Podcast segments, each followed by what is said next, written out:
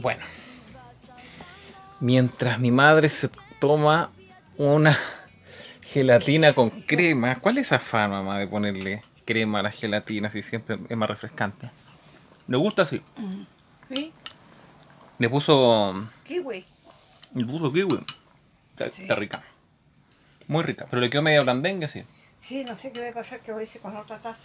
¿Con otra taza? Más chica, parece que fue muy poco. Mm.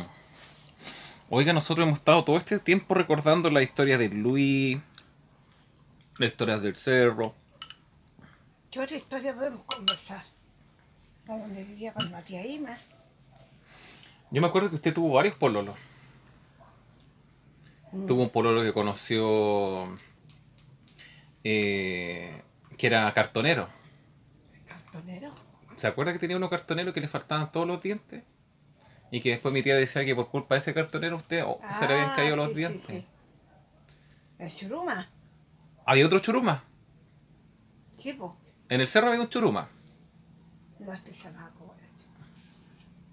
¿Churuma sí? Churuma también. Era muy común en esa época los churumas. Mm. También tuvo otro que era conserje, En, eh, el Pedro. Pedro. También tuvo uno que, con el que pinchaba, me acuerdo, que era mecánico. Pero ese era un amor platónico. ¿Y cómo era un amor platónico? ¿Cómo usted vivía su amor platónico? Lo conocí, o sea, ese un, era un familiar de la vecina Gloria. La vecina Gloria. ¿Te acuerdas de la vecina Gloria? Estamos hablando de la Florida. La Claro. vecina de la Florida. Sí. Entonces era una vecina de mi tía. Ah, ya, no era una vecina suya. Siempre llegaba al departamento también. Ah, la que estaba casada con un... Con don Pedro. Con don Pedro, un mecánico Sí, mayor. él, Ellos tenían apellido Cajas, me acuerdo. Caja, sí. Y mi primo le decía los boxes. ¿Por qué? Porque caja en inglés box, pues entonces Ah. como los cajas, los, los boxes. Claro. ¿Ya? Y yo sabía limpiar, ¿te acuerdas que había una cerámica, pero no era de la que se puso después la tía Ima, eh, otra? Ya, sí, eh, sí. Ya, yo Ahí sabía. se limpiaba con cera, ¿no? En ese tiempo se limpiaba con cera. ¿Cómo se llama ese piso, ese tipo de piso? No es cerámica, pues como flexi. Eh, baldosa. baldosa. No, no, pues si la baldosa es la cerámica. Bueno, no sé. Bueno, en fin. Claro, pero era un piso que se limpiaba. Yo te salía a limpiar el Y piso. yo lo enceraba, lo limpiaba y, de pa- y salía a patinar yo. Pues. Ese tiempo estaba jovencita, yo salía a patinar. A patinar, a, a danzarle. Claro. Y él me miraba cuando pasaba para buscar un material adentro. Pero- yo miraba. Sí, pues yo me acuerdo que estaban los pasillos. A nuestra casa había un pasillo, después uno tenía que cruzar para el otro edificio y se veía otro pasillo idéntico. Claro, sí, Y uno podía ver de un pasillo a otro si la otra persona salía. claro. Ah, ya. Entonces usted salía a ese pasillo y miraba al. al ¿cómo, se llamaba él?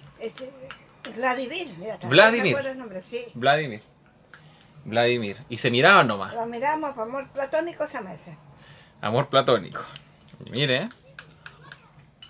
Nunca hablaron, nunca nada. Y él era como jovencito igual. Bien lolito, jovencito, verdes, bien bonito todo. Ya. Igualito al Luis. Igualito. Él dice la canasta y pues. Ya. Yo me acuerdo que usted cuando yo era chico me iba a buscar allá al internado. Ya vamos a hablar en algún momento de eso. Cuando usted me iba a buscar, iba con. Me acuerdo que antes de Luis había otro, otro hombre.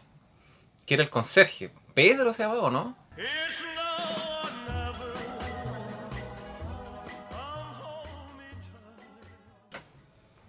Entonces yo compré el diario y me puse a buscar y salió una persona. Esa persona, no sé cómo me...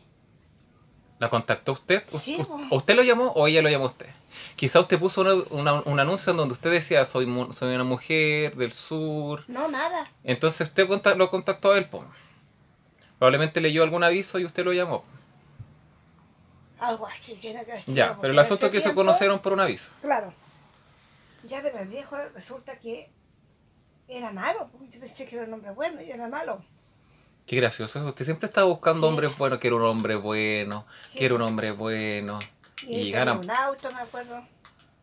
Ah, tenía un auto. Tenía un auto. Mire. Pero el viejo quería pa' puro desear nomás, po. Pa' pura- la pura cochina. Chucha. Ya, y. Un día, este viejo salió. Este viejo salió un día. Pero señora, cuente bien la historia. ¿Salió de dónde? ¿Usted estaba viviendo con él? ¿No vivía con él? No, se- iba a trabajar según él trabajaba. Ya, y usted estaba en su casa con él. Claro. Ya. Y yo aproveché de ese momento que se fue. ¿Estaban viviendo juntos? Sí, pues, estaba en el departamento, tenía un departamento. Ya, y usted vivía con él, dormían, al otro día él se iba, ya. Ya. Y un día salió y yo me quedé ahí y quería que yo le lavara una ropa. me dejó una ropa para lavarle. Tenía una lavadora de esa lavadora antigua, de esa cuerda. Y yo pesqué, miré por la ventana que se fuera y agarré el detergente y le rocié el detergente por todos lados de la parte del lavadero, por todos lados, sí. Como fumigando. Claro. Y después tiré toda la ropa en la lavadora. Después que tiré toda la ropa en la lavadora, la pesqué, la tiré así en el suelo, la tiré así en la ropa, toda que la cagá, pues la cagá dejé. Ya, y se fue. Pesqué mi bolso, mi ropa, que era poca ropa, menos mal que tenía ahí. Eché toda mi ropa, mi poca ropa, y me fui. ¿Y por qué hizo eso? ¿Estaba enojado por alguna, algo en particular? No, porque viejo me quería para, como emplearme ahí, pues. Y usted en vez de hablar que del, me quería manipular. en vez de usted hablar del tema con él, en vez de decirle, oye, ¿sabes qué? No me gusta esto, usted va y le deja la cagada y se, y se va. Y el otro huevón del Luis que le tiró unos balazos, que le le, echa de- la caja. que le Ah, dejó una moneda No, y ahí no, sigue el huevón todavía al lado suyo. Qué linda historia, señora Gloria. Qué romántico. Muy linda historia.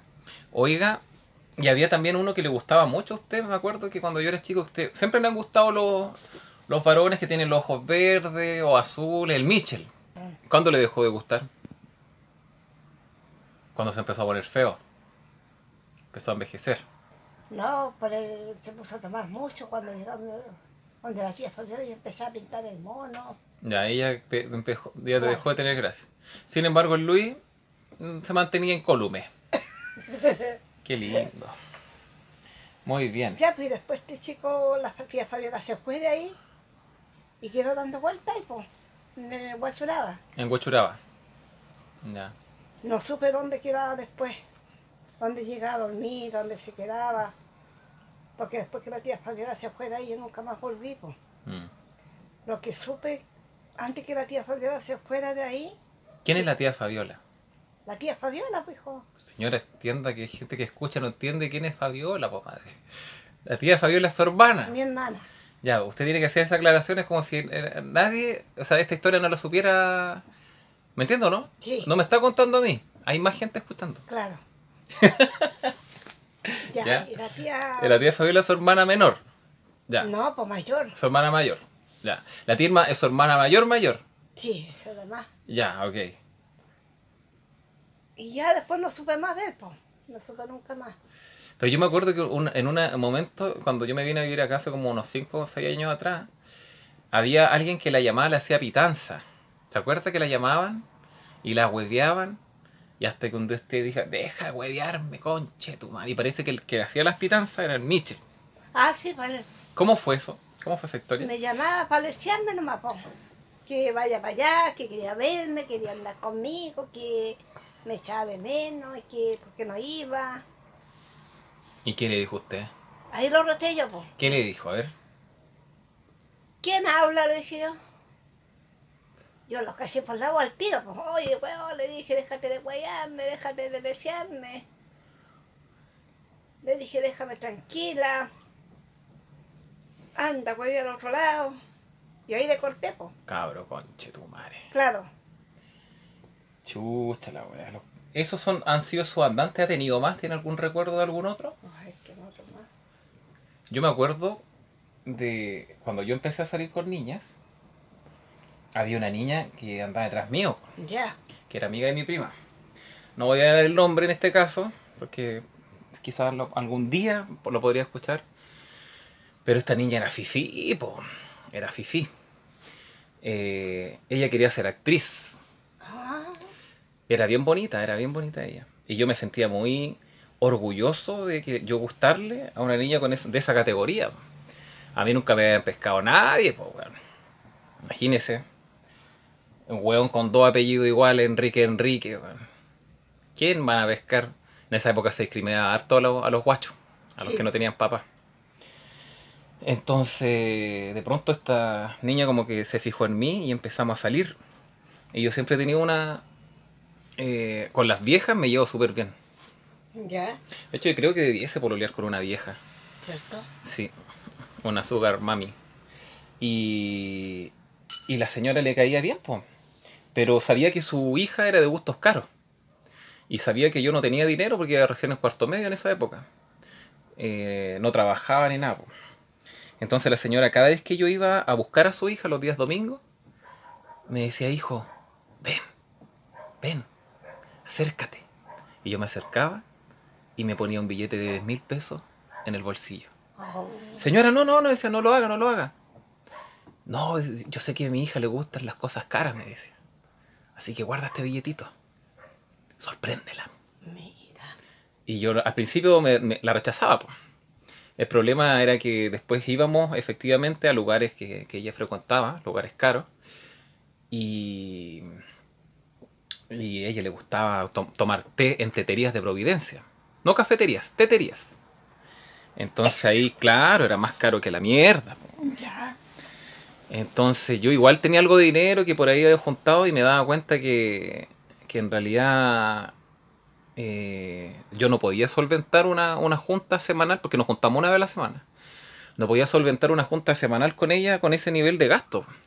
Pero como era mi primera andante, la- una de las primeras niñas con las que salía, yo no, no entendía estas cosas. pues. Para mí el varón tenía que invitar a la, a la mujer, pues y así, así me habían enseñado, porque si no, no era de caballero. pues. mm, sí, pues. Pero cuando la mujer es de gustos altos, y cuando uno es joven y no tiene dinero, no sabía cómo hacerlo. Así que las veces siguientes que la fui a buscar, cuando la señora me decía, mijito, las 10 lucas, bienvenida, señora.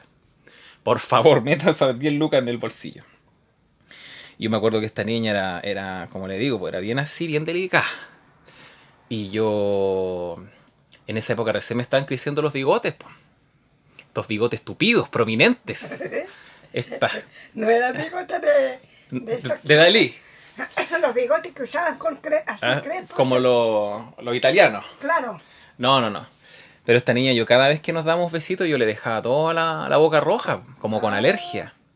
Ya. Entonces esta niña teníamos que cada vez que nos volvíamos a la casa, teníamos que una hora antes dejar de darnos besos. Para que su familia no se diera cuenta que nos habíamos besado. Pero si tu mamá sabía, pues me daba Claro. mil pesos, de mil pesos para que nos diéramos besos. Era muy extraño. También me acuerdo de otra niña con la que, con la que salí. Eh, vamos a ponerle un nombre como Nayade. Ya. Esta niña era chica, pues yo iba en cuarto medio y ella iba en primero medio. Más avanzada. No, pues yo más No, avanzado. más. Pero ella tenía una particularidad.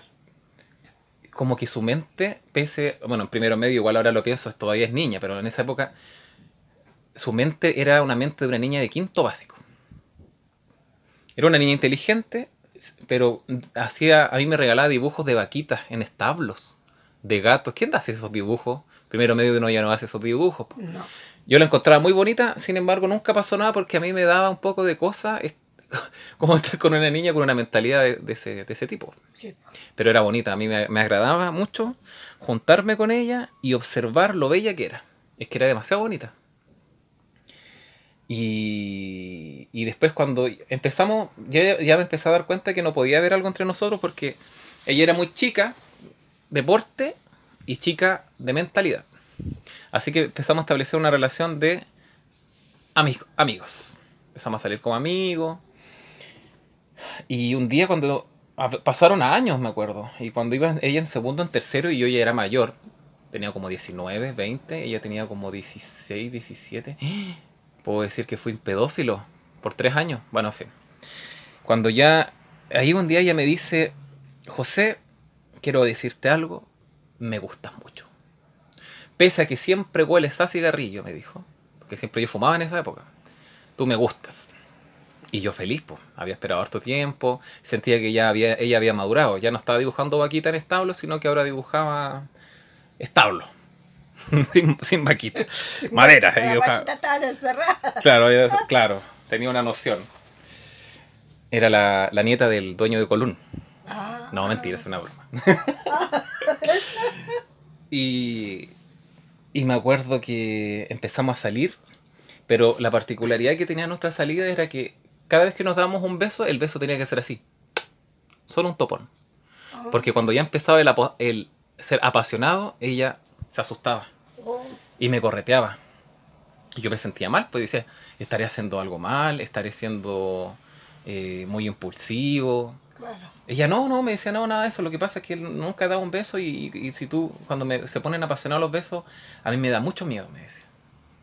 Entonces yo ahí me empecé a dar cuenta a mi corta edad, a, mi- a, a mis 19, 20, que mm, esta niña tenía algún trauma quizás. Eso te iba a decir justamente, porque a lo mejor alguien la pescó a la fuerza, a lo mejor pienso yo. En algún momento sí. La besó a la fuerza Sí, en algún y momento. quedó traumada con eso. Sí, y a, a- a mí me gustaba golpearla.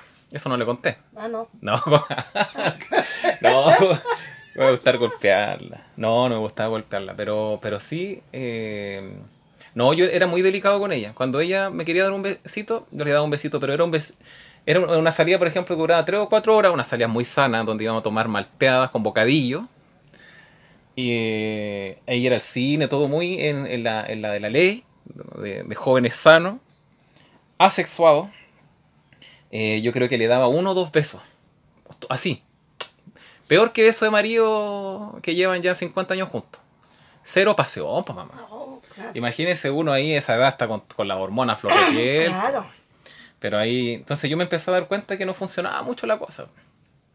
Así que después de pensarlo harto, hartas semanas, me acuerdo, yo más o menos me, me armé un discurso para decirle a ella y despedirme. Decirle, imaginando que ella me iba a decir, José, no te vayas, yo te amo, intentémoslo. Entonces me acuerdo que fuimos a ver Spider-Man, me acuerdo. La 1, cuando recién salió esa, no me acuerdo en qué año fue. Y después de salir del cine, en donde ni siquiera hubo una mirada en un toqueteo de manos, o sea, nosotros supuestamente estamos pololeando, pero no- ni siquiera nos tocábamos. Yo le dije, oye, eh, te voy a comentar que quizás sea momento de terminar esta relación, porque me doy... Sí, no hay ningún problema, José. Que estés bien. Y se fue. Oh, Y me dejó ahí. Después de haber salido tanto tiempo, como que claro. me daba la impresión de que tenía muchas ganas de, de terminar conmigo. Y después supe que, claro, efectivamente, ya hablando en el- con el tiempo con ella por, por, por redes sociales, en esa época se ocupaba el Messenger. Hablando por Messenger, ella me dijo que, claro, que había tenido algunos traumas eh, de índole físico afectivo que le habían afectado al punto de, de que conmigo se acabó de dar cuenta que no le gustaban los hombres. Sin yo haberle tocado un pelo, madre. Una vez, una sola vez me acuerdo que la intenté tomar por la cintura y darle un beso profundo. Y ahí como que creo que su nivel de trauma fue tal que se dio cuenta que su gusto era femenino. Así que, dale, le dije yo. Muy bien, qué bueno que lo haya descubierto. Me dijo que yo había sido un buen compañero y que le había comprendido mucho, que después había intentado estar con otros varones y que eran unos, unos brutos, po. o sea, como que, oye, pero ¿por qué? ¿Por qué no me un beso? Así que terminamos en buenos acuerdos y un día me la encontré y andaba con, con su novia. Con su novia. Feliz de la vida feliz de la vida, dándose besos por todas partes. Yo me acuerdo que su- veía su lengua, porque yo me acuerdo que las, las vi y se estaban dando un beso. Su lengua, yo vi, veía como atravesaba la boca de su compañera, se metía y tocaba la campanita. Oh, Tilín, tilín. Pero no, encontré que estaba súper bien. Me, alegró. Y ahí yo empecé recién a saber y a darme cuenta de las como del mundo gay o el mundo de la diversidad, porque esto fue, era todo nuevo para mí. po. Como que me acuerdo que mi tía a mí por lo menos me decía, o yo o ha- habíamos crecido mucho con esta cuestión de la, de la iglesia católica, de que de ser gay era pecado, era castigado, y que finalmente si nosotros teníamos amigos o nosotros mismos nos volvíamos cola, evidentemente que éramos, íbamos a ser castigados con la furia divina Ah, sí, y también por la furia de la misma familia. Sí, sí, me acuerdo. Entonces, para mí fue, fue una primera entrada muy, muy arcaica a todo lo que significaba la- las disidencias y todas esas cosas, sin, sin saber nada en realidad. Bueno, ahora tampoco creo que maneje mucho, pero, pero bueno.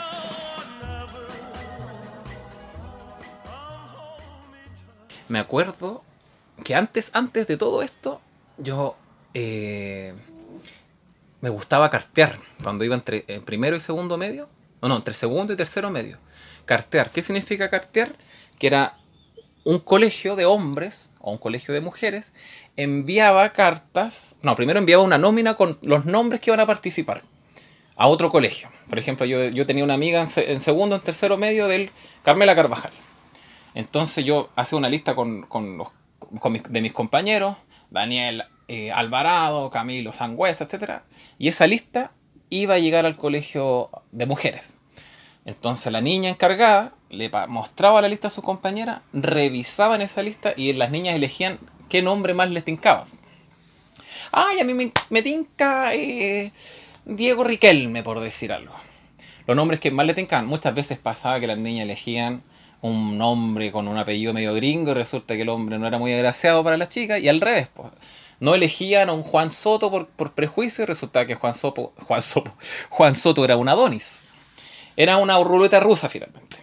Entonces yo me acuerdo que empecé eh, a cartearme con un liceo de mujeres que no me acuerdo cuál era el nombre específico en realidad. Y, y habían muchas niñas y pocos niños. Entonces a, un compañero se le ocurrió la idea de que pongamos nuestro nombre real y con las niñas que sobraban, que nadie elegía, nos hiciéramos un nombre ficticio, un nombre inventado.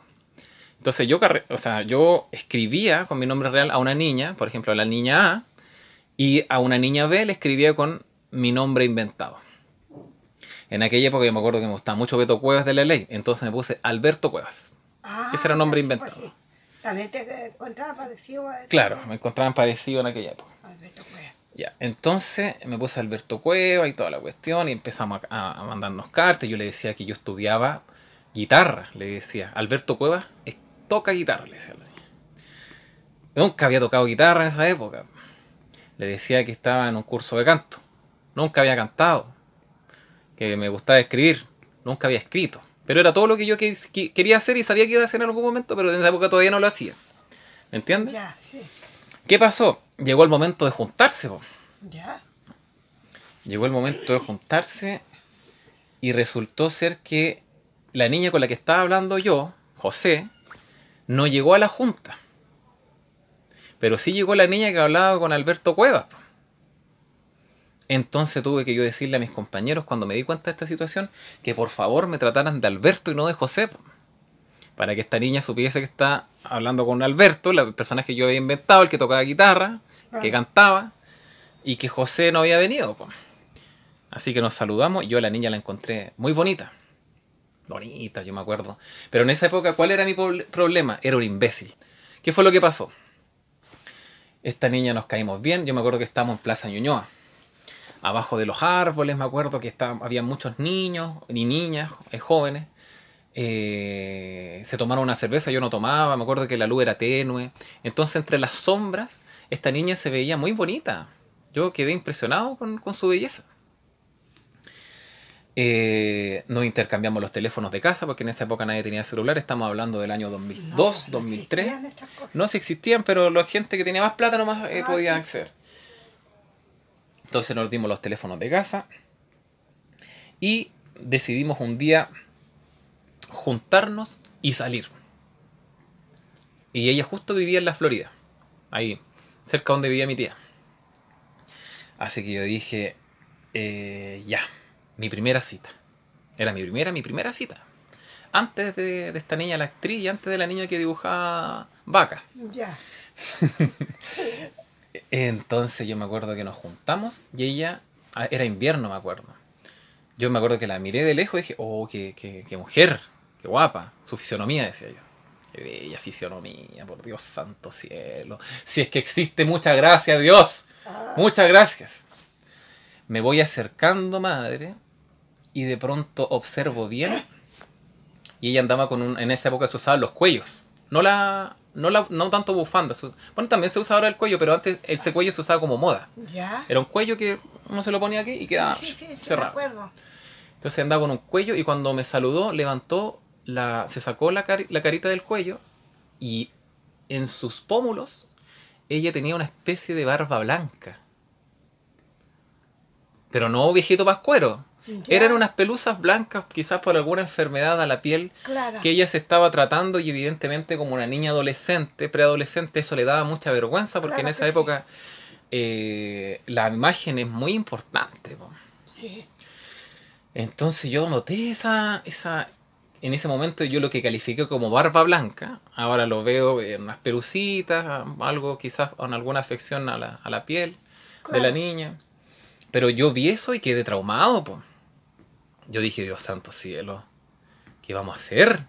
Quiero salir corriendo. Yo muy superficial, muy Claro. superficial.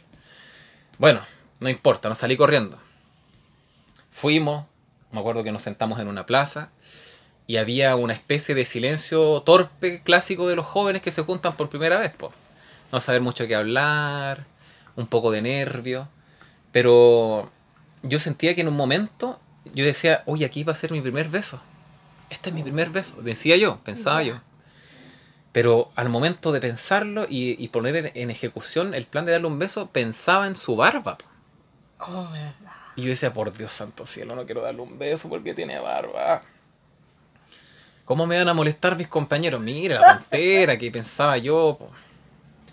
Así que nada, terminamos conversando, eh, todo bien. No pasó nada, no nos dimos ningún beso. Hoy que esté súper bien, un gusto haberte conocido. listo, fin. Mis compañeros sabían que yo me iba a juntar con esta niña, entonces cuando yo llegué el lunes al colegio, buena, me dijeron, ¿cómo te fue? Y ahí, estúpido yo, sí, súper bonita la niña, pero tiene un pequeño problema, dije. ¿Cuál? Tienen unas pelusas. Ya, pero ahí eh, ahondaron, porque como un tipo de... ¿Qué, qué pelusa? Unas pelusas blancas, dije yo. Una risa escuché. Una risa así como... Pero al contrario de lo que yo pensaba, no fue una burla. Que hay que entender que yo estuve en un colegio de hombres, entonces éramos muy, muy imbéciles. Los hombres en grupo adolescentes son, por Dios santo, me incluyo. El asunto es que pasó el tiempo y habíamos quedado con la niña en juntarnos en una o dos semanas más, no me acuerdo muy bien. Y un amigo con el que yo trabajaba de empaque en un supermercado me dice, estábamos ordenando unas cajas, no sé qué, y me dice, oye, mira, encontré el regalo perfecto para tu... la niña con la que voy a salir, no me acuerdo en este momento el nombre. Y me muestra una máquina de afeitar. Y él la bautiza como la peluche, o la pelos. Oye, y de ahí en adelante me dice, ¿cuándo voy a ir a ver a la pelos? A la pelos. po". Obviamente que esto yo, insisto, preadolescente, imbécil, como que decía, no, pues no, yo no puedo andar con una niña que mi amigo, o mi mejor amigo en ese entonces, le dice la peluche, po, la pelos. Así que me empecé a traumar, a traumar. Y ella me, me acuerdo que un día me, llamó como dos días antes de que nos juntemos para confirmar si nos íbamos a juntar o no. po. Entonces yo, sí, sí, igual juntémonos, pero invito a una amiga y yo invito a un amigo. Me dice ella. No, perdón, le digo yo. Invito a una amiga y yo, invito a un amigo, porque no quería estar a solas con ella. Claro. No quería que se dé esa instancia nuevamente donde me iba a sentir incómodo, pero tampoco tenía como la valentía de decirle que no y no sabía por qué le estaba diciendo que no. Si yo, yo la había encontrado bonita, pero algo me hacía ruido que rompía con los cánones de belleza que para mí eh, existían. po. Entonces me dice, como que se enoja, me dice, pero oye, ¿por qué si yo te quiero ver solo a ti? Yo no quiero salir con, con amigos, no quiero que llevar una amiga y no quiero que tú lleves un amigo, quiero conocerte a ti. Y yo me empecé a poner nervioso porque nunca una, Claro. una niña me había hablado así, pues. Era la primera niña con la que salía. Entonces le dije, espérame, te llamo un ratito más, pa. Le corté el teléfono. No la volví a llamar nunca más. Me llamaba ella. Dile que no estoy, le decía la Pauli. No estoy en la casa. No estoy. Así que me dejó llamar. Desapareció. No hablamos nunca más. Un día, dos años después, Ya. yo cuando ya, ya había salido de cuarto, estaba en cuarto terminando cuarto medio, Ya. me acuerdo que fui al supermercado, como ella vivía cerca de mi tía, y de pronto veo a una a una señora y, y la señora estaba acompañada por su hija. Eh, y miro a la hija y era ella. La mal llamada por mi amigo Pelos, la que había sido discriminada de manera inconsciente y de forma muy cobarde por mí, que ya no tenía pelos. Era una modelo. Para mí en esa yo la califiqué de esa forma, una modelo. Guapísima, guapísima, hermosa mamá, era muy bonita, unos ojos despampanantes, una cara tersa, lozana, muy bella. Así que yo me acerqué y le dije, hola. Y como que me miró y miró para otro lado así. Hola, le dije. Y siguió de largo. Me ignoró. Después yo dije, pero ¿por qué me ignora? Hola, le dije yo, una tercera vez. Me ignoró. Se fue. Y yo ahí quedé. Y entendí todo. po.